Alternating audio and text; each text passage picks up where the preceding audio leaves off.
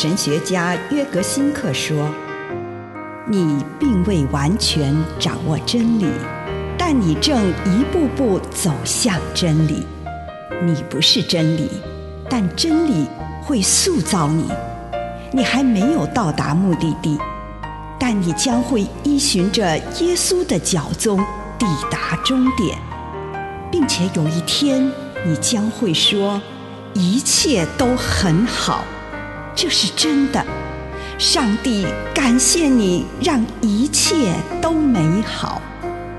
愿我们每一天都以诚实遇见上帝，遇见他人，遇见自己。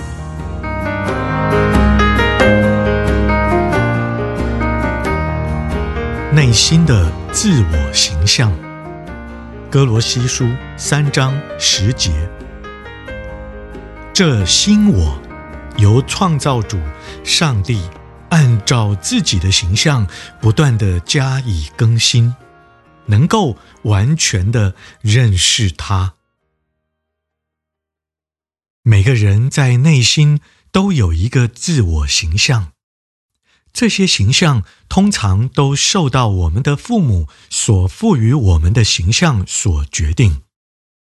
有个女士告诉我，他从小就对自己有这样的形象：我是个不对劲的人，我就是有点不太正常。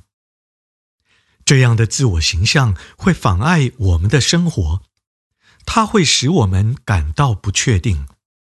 而且，一旦事情不顺利的时候，就会马上在自己身上找寻罪责。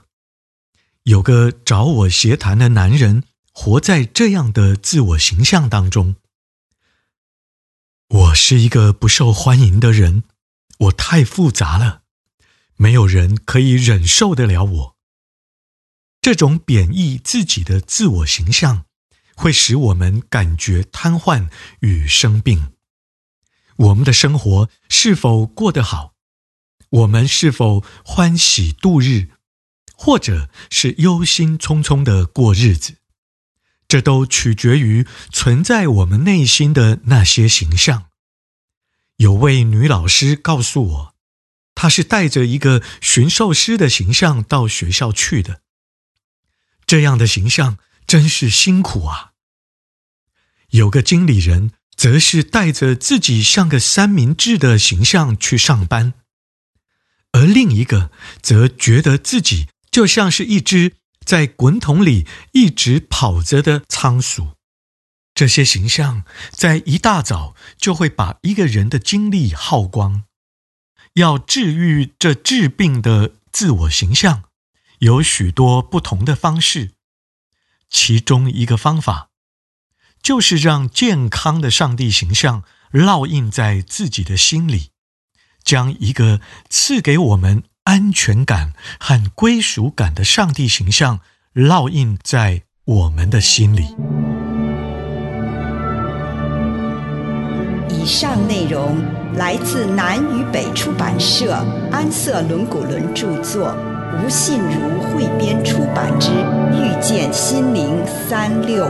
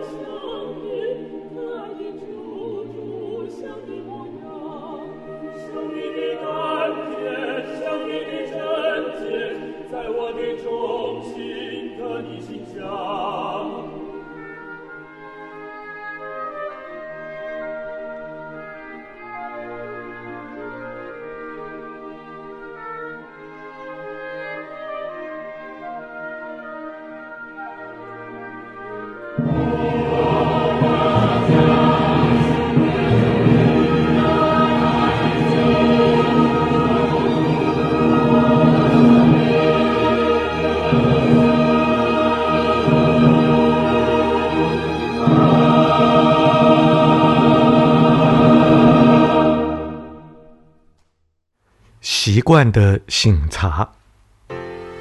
亲爱的主，我来到你的面前，求你帮助我有好的习惯，有好的生活习惯，有好的思想习惯。奉主耶稣的圣名，阿门。请你用一点时间感恩，为这一天领受到的祝福，不论是一个还是两个，是大的还是小的，向上帝献上感恩。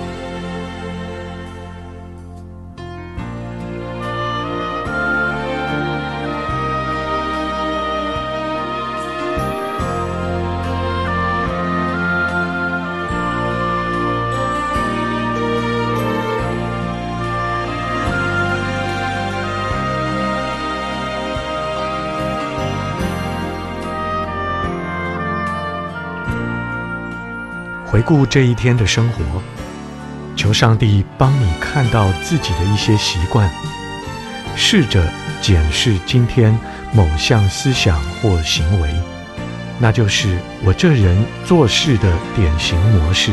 例如，我可能会像耶稣这么说：“主啊，当我回顾这一天的生活的时候，我看到自己有这么一个习惯，批评我的同事吹毛求疵。”一杯浓咖啡之后，就埋头在工作上，为一些极小的事情看清自己，在网络上浪费时间。当人们走入我的办公室时，我温馨地向他们打招呼。请你检视你的思想或行为。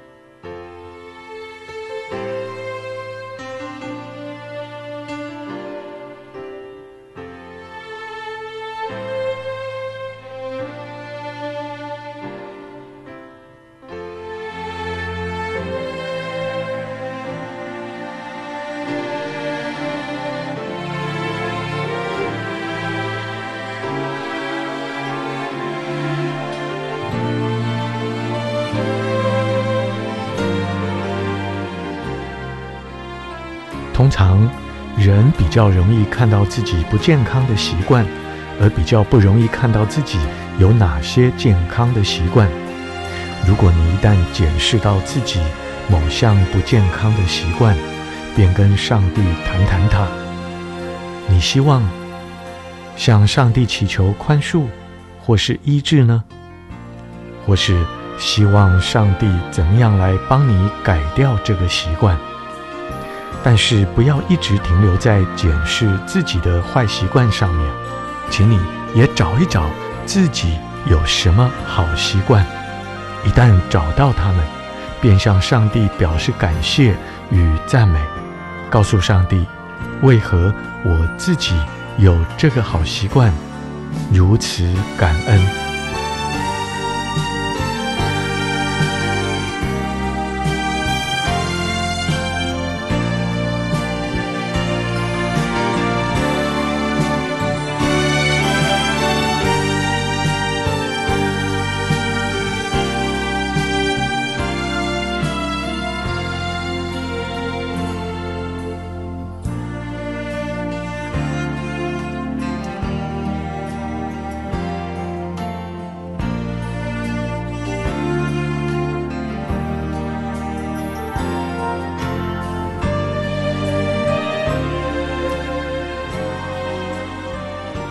此刻，你展望明天，你要阻断什么坏习惯呢？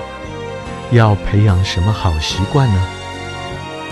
为了这些事情，请你向上帝求恩典，并且和上帝谈谈这些事。